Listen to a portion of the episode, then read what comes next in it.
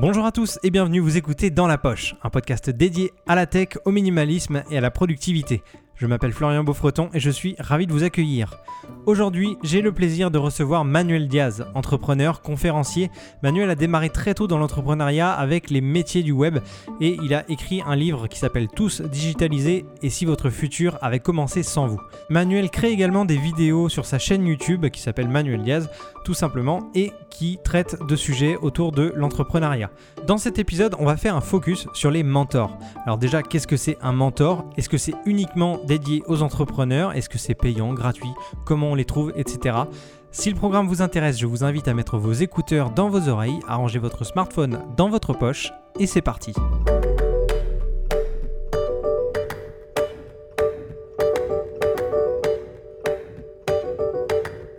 Salut Manuel, comment ça va? Ça va très bien, salut. Salut, ravi de t'avoir dans le podcast. Euh, J'ai fait une petite intro euh, en te présentant, mais est-ce que tu peux me dire exactement ce que tu fais, qui tu es, d'où tu viens, etc. Alors, je m'appelle Manuel Diaz, je suis entrepreneur, je suis euh, le fondateur français de Imakina. Imakina, c'est un groupe mondial de communication et de digital business, en fait. On aide des grandes marques, pour faire simple, à être plus efficaces dans leur business euh, digital sous différents aspects. Et notre particularité, c'est que quand on prend une problématique pour une de nos marques, on fait tout de A à Z euh, et on accompagne notre client euh, sur, sur toute la chaîne de valeur. Voilà. Ok, parfait. si mes sources sont bonnes, tu as commencé à entreprendre très jeune. Oui. à quel âge tu as commencé? J'avais 18 ans. Ok. J'avais 18 ans et c'était la fin des années 90, le début du web. Euh, tel qu'on le connaît plus trop aujourd'hui. Et, c'est vrai que c'est fascinant de voir euh, cette industrie euh, avancer, évoluer. Les podcasts n'existaient pas, par exemple. Exactement. Ça a bien évolué depuis. Et du coup, la question qui me vient en tête quand, on, quand je vois que tu as commencé à 18 ans, c'est comment on apprend à entreprendre? Est-ce que tu avais une fibre entrepreneuriale ou tes parents étaient peut-être entrepreneurs? Est-ce que comment tu as appris finalement? La, la fibre principale, c'est la passion. C'est-à-dire que euh, moi, j'étais euh, passionné euh, par l'informatique en général, ce que ça permettait de faire. Le web a rendu vivant, a innervé l'informatique, en fait, en connectant les ordinateurs entre eux. Et, c'était fascinant. Et c'est cette passion qui m'a qui m'a drivé, qui m'a donné envie d'entreprendre. Je viens pas d'une famille d'entrepreneurs. J'avais aucune prédisposition à être entrepreneur. Euh, j'ai même fait une année de médecine, c'est pour te dire si c'est loin de l'entrepreneuriat. Donc euh, euh, non, j'avais pas, j'avais pas ça. Et après, chacun le vit différemment, mais moi j'ai toujours eu, comme beaucoup d'entrepreneurs du web de cette époque-là, un peu ce, ce complexe de l'autodidacte, c'est-à-dire que tu travailles un peu plus que la moyenne parce que tu te dis justement bah, j'ai plein de choses à rattraper, comme je viens pas de là. Ma passion, c'est avant tout le web. Et maintenant, il faut que j'apprenne plein d'autres trucs. C'est-à-dire euh, comment on monte une boîte, comment on gère une boîte, euh, comment on gère des gens, etc. Donc ça m'a amené à, me poser des tonnes de questions sur ces sujets-là et à beaucoup travailler sur ces questions-là. Euh, donc tu lis, tu rencontres d'autres personnes, tu te fais aider, tu te fais coacher, voilà. Ok, bonne transition parce que en parlant de se faire coacher, de se faire aider et, de rencontrer des personnes, je voulais venir au sujet du, mentorat. Mhm. C'est le sujet de ce podcast. Euh, déjà, est-ce que tu peux m'expliquer ce que c'est un mentor? Alors en fait, c'est intéressant de se reposer cette question parce que c'est un mot qui a tendance à être de plus en plus galvaudé.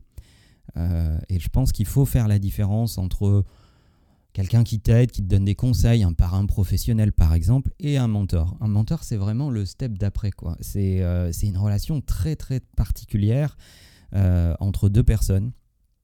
Euh, pour moi, le mentoring, c'est c'est une relation qui se nourrit. Donc, tu donnes des choses et tu en reçois. et la différence entre quelqu'un qui te donne des conseils occasionnels et qui t'aide et un mentor, c'est qu'il y a cette notion d'admiration qui commence à arriver. Et je pense qu'on ne peut pas être un mentor s'il n'y a pas une admiration euh, réciproque. Et on ne peut pas avoir une relation de mentoring s'il n'y a pas d'admiration réciproque. D'accord. Est-ce que le, le mentor, c'est uniquement fait pour les entrepreneurs? Ou est-ce que dans d'autres situations, pour des sportifs par exemple, ça peut marcher aussi ou... Bien sûr, ça marche, ça marche dans plein de cas. Euh, c'est pas du tout fait que pour les entrepreneurs. Euh, on a, euh, tu parlais des sportifs, ils ont des partenaires d'entraînement, ils ont, ils ont du staff autour d'eux. en fait, c'est cette relation particulière de confiance, c'est se sentir moins seul, plus accompagné, plus équipé, plus fort à deux pour affronter des, des challenges, des difficultés, des envies. Euh, pour moi, ça serait la meilleure définition du, mentoring. Comment on trouve son mentor? Comment, comment on fait? Est-ce que c'est quelqu'un qu'on connaît d'avance ou qu'on suit depuis un moment? Est-ce que, je sais pas, est-ce qu'il y a une plateforme pour trouver des mentors? Je sais pas. Alors, je sais qu'on est très solutionniste aujourd'hui, c'est-à-dire qu'on aime, on aime beaucoup avoir des apps pour tout, pour tout solutionner. Euh, non, je, au contraire, je pense qu'un bon mentor se trouve avec le temps. D'abord, faut pas être pressé. Euh, vous allez trouver des gens qui vont vous aider, vous donner des conseils qui vont être dans votre industrie, qui ont, fait, euh, fait des choses un peu en avance de phase par rapport à vous et donc qui vont pouvoir vous guider. Euh, ça, ça peut être intéressant. Et puis avec le temps, vous allez développer des relations particulières avec certains d'entre eux. Et ces relations où ça marche un peu mieux, où on sent qu'il y a un peu un crush entre ces personnes-là, eh bien, vous pouvez vous dire que ça, c'est les prédispositions pour une relation de mentoring. Mais ça prend du temps et c'est difficile de, d'avoir cette connivence particulière en fait. Euh, je pense qu'il ne faut pas être pressé. Et je pense surtout qu'il faut prendre son temps avant de, dire oui, j'ai trouvé mon mentor. Euh, sinon, on peut aller de, déception en déception. Ok. Et donc, quand on a trouvé son mentor, on va dire, euh, est-ce que c'est quelque chose de contractuel qu'on signe ensemble entre le mentor et, le, et la personne qui, souhaite être mentorée Ou est-ce que ça se fait naturellement Il n'y a pas de, contrat particulier euh, entre, entre les deux personnes? Alors, il y, a il y a plusieurs écoles. aux États-Unis, il y a des gens dont c'est le métier de mentorer d'autres personnes, en fait, euh, et, qui sont euh, euh, payés et rémunérés pour ça. c'est pas mal, mais ça a tendance à un petit peu à aseptiser ces relations-là. Nous, en Europe, on est plus romantique dans notre relation au business. Donc, moi, je suis plutôt de, la famille de pensée qui, tente à dire que la relation de mentoring doit être totalement gratuite. Elle, ça, fait partie du, du, euh, du don de soi, en fait, que euh, d'aider quelqu'un euh, de façon désintéressée. je pense que ça fait partie de la définition du mentoring. Après, si la relation est saine, qu'il y a de la valeur créée, qu'on considère que une partie de cette valeur a été possible pour telle ou telle raison, c'est justement là où on va pouvoir évaluer si cette relation de mentoring est saine ou pas. Mais il y a des gestes élégants qui peuvent exister, mais, mais l'argent ne doit pas être le moteur. D'accord. Ça faisait partie d'une de mes questions un petit peu plus tard, c'est quel est l'intérêt pour le mentor d'aider un jeune entrepreneur, par exemple? Est-ce qu'il est financier? Est-ce qu'il prend des parts dans, la société, dans, le projet que l'entrepreneur développe? Pour moi, souvent, c'est le symptôme d'une relation qui n'est pas bonne. Ok. Euh, c'est-à-dire que si on commence par discuter des modalités de mentoring et de qui va gagner quoi, hmm, euh, il faut se méfier. Euh, je trouve que notre industrie, celle des nouvelles technologies, c'est une industrie qui s'est beaucoup construite sur les autodidactes. Euh, il n'y avait pas d'école pour apprendre euh, ce que le web a amené, et puis euh, les meilleurs professionnels ont appris en, en inventant en même temps ce qu'ils ce, qu'ils étaient en train de faire. En fait. Donc, on faisait avancer le train tout en posant les rails. Donc, il y a une tradition dans cette industrie qui est de rendre un peu de ce que tu as appris. Et c'est très et c'est très lié au fait que cette industrie a été très autodidacte à ses débuts. Alors aujourd'hui, c'est plus organisé. Il y a des écoles qui t'apprennent les principaux langages de développement autour du web ou les techniques de design, ou euh, il y a même des écoles autour du management des métiers du numérique, etc. Donc ça s'est beaucoup organisé. Mais notre industrie, elle s'est beaucoup construite là-dessus. Donc il y a une tradition qui démarre d'ailleurs de la vallée euh, à, à aider les autres euh, à transmettre un peu ce que tu as découvert comme tu donnerais un bon plan. Et le mentoring, c'est beaucoup nourri de ça. Donc pour moi, il n'y a pas cette relation commerciale euh, là au début. Il faut pas qu'elle y soit. Euh, et si elle n'y est, elle ne peut arriver que bien plus tard, comme une forme d'évidence. Mais, mais, mais j'y suis pas très favorable en fait. Ok. Oui, parce qu'après, on passe un peu dans la catégorie où le mentor devient plutôt associé. Ou... C'est ça. C'est ça. co-gérant de, l'entreprise. Et c'est peut-être ce qu'on ne demande pas à un mentor. On, va demander à, si, si, on est dans le cas d'un entrepreneur qu'on peut aider, du côté mentor, eh ben, il va parler avec son mentor de sujets dont il ne peut pas parler avec ses associés, dont il ne peut pas parler avec son board, dont il ne peut pas parler avec euh, sa famille. Bref, tout un tas de sujets euh, qui, euh, qui- où il a besoin d'une soupape de sécurité, d'un espace de liberté totale. Et à mon avis, c'est ça la bonne relation de mentoring. Ok, c'est vraiment une relation très personnelle entre les deux personnes. Alors, pas euh, relation euh, romantique, amoureuse et tout, mais vraiment, euh, professionnellement parlant, c'est vraiment deux personnes qui vont être très proches du coup et qui s'entendent bien de, de base. Et donc, combien de temps est-ce qu'on on garde un, un mentor finalement? Est-ce qu'on le garde que sur un an, deux ans, trois ans ou même moins Je sais pas? Ça dépend, ça dépend du mentor. Souvent, on a un mentor pour une aventure professionnelle ou un objectif, on va dire. Euh, et vous avez choisi ce mentor parce que euh, il va vous apporter des choses là-dessus. D'ailleurs, euh, il y a des critères là-dessus. Il ne faut pas choisir n'importe qui comme mentor. Je ne sais pas si on en parle un peu plus tard ou pas, mais c'est important de, bien choisir son mentor. Mais souvent, vous l'avez donc choisi parce qu'il peut vous apporter quelque chose vis-à-vis de euh, un challenge particulier. Donc si vous changez de challenge, d'industrie, si vous faites autre chose totalement, il y a de fortes chances que vous ayez à changer de mentor. Mais si vous avez la chance d'avoir un mentor qui est euh, multidisciplinaire, qui a eu plusieurs vies, qui lui-même euh, a, a vécu plusieurs aventures professionnelles, alors peut-être que vous pourrez le garder. D'accord, ok. Mais vous Et- pouvez sinon le garder comme ami. hein, c'est pas très. Il n'a pas besoin d'être dans sa que- fonction de mentor tout le temps. hein. Il faut que la relation entre le mentor et l'entrepreneur se termine bien quand même. C'est un peu le but. C'est le but. ouais. Ok. Et euh, du coup, ma question de- suivante, c'était est-ce qu'on peut avoir plusieurs mentors dans sa vie? Ou est-ce Oui. qu'on on doit se contenter d'une seule personne qui nous aide pour un projet et après c'est terminé on, on est censé être euh, enfin, voler de ses propres ailes en gros? Non, non, je pense qu'on peut en avoir euh, plusieurs. J'ai vécu beaucoup euh, et, et connu beaucoup d'entrepreneurs qui ont changé d'industrie totalement, euh, qui venaient du numérique et qui sont. J'en connais qui sont allés vers des métiers très manuels, j'en connais qui sont devenus boulangers, j'en connais qui ont acheté des hôtels, etc. Donc là, on peut avoir plusieurs mentors, évidemment, parce que euh, la vie d'abord vous amène à changer de position géographique, euh, euh, à déménager, etc. Et ça, c'est important parce que la relation avec un mentor, elle a besoin d'être réelle, palpable, euh, et, et c'est difficile de l'avoir très à distance, en fait. Euh, dès lors qu'il y a des fuseaux horaires et beaucoup de logistique autour, ça devient compliqué euh, ça devient moins spontané. Voilà.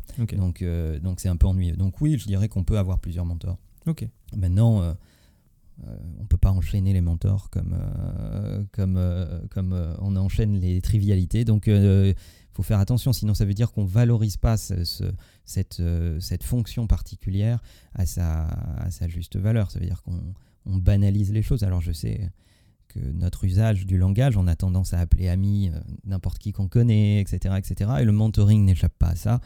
Il est en train de devenir un buzzword qu'on utilise un peu euh, à tort et à travers de mon point de vue. ok c'est vrai que ça en revient à ce que tu disais au départ c'est qu'il faut prendre le temps de trouver son mentor de nouer une relation avant pour être sûr que c'est la bonne personne pour nous accompagner Mm. ça c'est clair Euh, à partir de quel moment, quand on, quand on a vécu une carrière, hein, on, a, on a été un peu, euh, euh, comment dire en anglais, successful, est-ce qu'on peut euh, se sentir prêt à devenir mentor? Je pense qu'il y a un, il y a un truc qu'on sent en soi, c'est-à-dire qu'il y a différentes étapes dans la vie. Je pense que il y a une étape où on a besoin de euh, d'être à la hauteur de ce qu'on vous a confié, c'est l'étape éducative en fait. Donc euh, on a besoin d'être de ne pas décevoir ses parents, de ne pas décevoir ses proches, d'être à la hauteur, etc. Ensuite, il y a une autre étape où on se prouve des choses à soi-même, euh, où on a besoin de montrer qu'on va y arriver, de rendre les autres fiers, y compris quand ils ne croyaient pas en vous, etc. etc. Et puis vient une autre étape où on a envie de transmettre. Euh, et c'est à partir de là qu'on commence à être à peu près prêt pour être euh, mentor, je pense. Euh, ça se décrète pas. Euh, D'ailleurs, vous allez, pour euh, au tout début, vous allez, vous allez en rater des relations de mentoring. Vous allez d'abord vous tromper sur les gens qui vous approchent. Vous allez vous tromper sur la relation. Vous allez parfois peut-être ne pas savoir, etc. Et je pense qu'il faut accumuler ces expériences-là pour être prêt. Et le mentoring, c'est comme se faire tendre un grand miroir. Ça va vous, ça va vous obliger à vous regarder euh, sous- avec, une, avec une franchise euh, absolue. Ok. Euh, deux questions pour continuer. Est-ce que tu as eu un mentor? Est-ce que tu es devenu mentor? Oui, j'ai eu un, j'ai eu un mentor. J'en ai, même eu plusieurs à différentes étapes de, de l'entreprise. J'ai la chance d'ailleurs d'avoir ce qui était une relation de bons conseils pour moi à une époque et, qui est, et qui est devenu vraiment une forme de mentor et, et, qui est aussi un de mes associés, ce qui est assez rare. Euh, parce que normalement, on essaye justement qu'il y ait une distance avec ce que tu fais. Euh, donc, euh, oui, bien sûr. Et, et, depuis quelque temps, oui, comme ça fait quand même 22 ans que je fais ce métier, j'ai la chance, le plaisir d'accompagner quelques jeunes entrepreneurs que j'aime bien. alors, certains pas forcément dans une relation de mentoring, certains plutôt dans, dans une relation de conseil et euh, quelques-uns dans une, dans une relation de mentoring euh, parce qu'il parce qu'il y a cette euh, alchimie particulière justement. D'accord. Est-ce qu'il y a d'autres choses à savoir sur, sur les mentors, sur, sur les gens qui sont mentorés justement que, qu'on n'a pas encore évoqué moi, je dirais qu'il y a quelques conseils quand même qu'il faut avoir en tête. Souvent, quand on cherche un mentor, on va au début essayer de trouver la personne que vous, qu'on admire le plus. et il peut j'ai déjà vu des gens approcher de très gros chefs d'entreprise alors qu'ils étaient des start-upers. Euh, ça ne veut pas dire que, que, c'est mal, mais je pense que c'est inefficace. Quand on monte une boîte, quand on démarre une start-up, qui plus est pour la première ou deuxième fois, donc euh, on n'a pas non plus des kilomètres dans les pattes d'expérience, approcher un patron du CAC 40, je ne suis pas sûr que ça soit très efficace. Moi, le conseil que je donne à ce sujet, c'est euh, prenez des gens qui ont à peu près le double de la taille de votre boîte. Donc si vous avez une boîte de 2-3, prenez des gens euh, qui ont une boîte de 6, 10, 12. mais sinon, vous allez avoir des gens qui sont très déconnectés de votre réalité, qui vont vous donner certainement des conseils très intelligents, c'est sûr, mais plutôt inadaptés à votre réalité. Et il ne faut pas confondre le fait d'admirer des gens pour ce qu'ils sont, ce qu'ils font et ce qu'ils ont euh, atteint euh, et, le fait qu'ils puissent vous mentorer. Donc ça, c'est un, premier conseil que je donnerais. Et puis le deuxième que je donnerais également, c'est euh, de ne pas démarrer en se disant je veux que ça soit mon mentor, mais plutôt démarrer dans une relation très claire et franche qui dit voilà, j'essaye d'accomplir ces sujets-là. Je pense que tu peux m'aider parce que tu es passé par là. Est-ce que tu acceptes? Et d'émettre les règles du jeu assez, assez vite.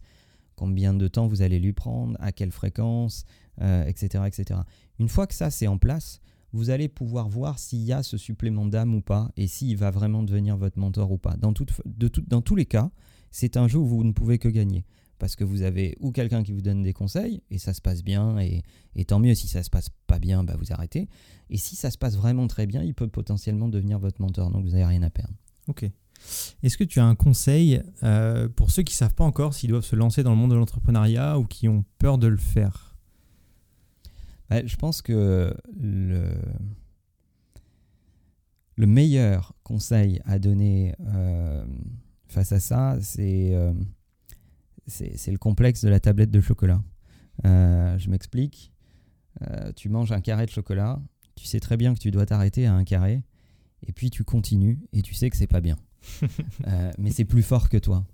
Bah, L'entrepreneuriat, c'est pareil. C'est-à-dire, tu te dis, euh, euh, j'ai peur, il y a du risque, je vais peut-être prendre des risques particuliers ou quitter une situation professionnelle peut-être confortable pour ceux qui se mettent à entreprendre en cours de carrière. Mais je ne peux pas m'en empêcher. Si vous sentez cette flamme particulière qui, qui vous laisse penser que vous ne pouvez pas vous en empêcher, alors c'est que vous êtes mûr pour entreprendre. Si vous voyez plus de risques que d'opportunités, alors il ne faut pas y aller. Euh, entreprendre, c'est aimer le risque, aimer l'instabilité, aimer les problèmes. À partir du moment où vous allez entreprendre, vous êtes responsable de tous les problèmes qui vont se passer dans votre boîte. Votre boulot, c'est de les résoudre. Et vous êtes même responsable de ce que vous ne faites pas. Parce que dès que vous allez engager quelques personnes pour travailler pour vous, ben c'est vous qui les avez engagées. Donc s'ils font des conneries, vous en êtes responsable même de ce que eux font et de ce que vous, vous n'avez pas fait. Donc, euh, il, faut, il faut aimer ça. Il faut aimer résoudre des problèmes, il faut aimer euh, des chemins cabossés, euh, il faut aimer bricoler, rafisteler, il faut aimer les difficultés. Merci Manuel pour ces bons conseils. Avec plaisir. J'espère que, j'espère que ça, ça t'a plu de participer à ce podcast et j'espère que vous, auditeurs, vous, ça vous a intéressé. Tu avais d'ailleurs, Manuel, sur ta chaîne YouTube, euh, parlé des, des, mentors. Je laisserai le lien de cette vidéo en, en description. Euh, et n'hésitez pas aussi à aller voir toutes les vidéos de Manuel. Euh, tu, tu en sors une ou deux par semaine, je Ouais, crois. ouais. Et c'est euh, autour de, de l'entrepreneuriat, etc. Donc c'est vraiment super intéressant. Je vous conseille d'aller vous abonner. Merci. À, très vite, Manuel. À très vite. Et merci pour l'invitation. Merci d'avoir écouté ce podcast. N'hésitez pas à le partager sur les réseaux sociaux, à laisser des commentaires sur la chaîne YouTube ou à laisser un avis sur les plateformes de podcast. En attendant, je vous dis à très vite dans votre poche.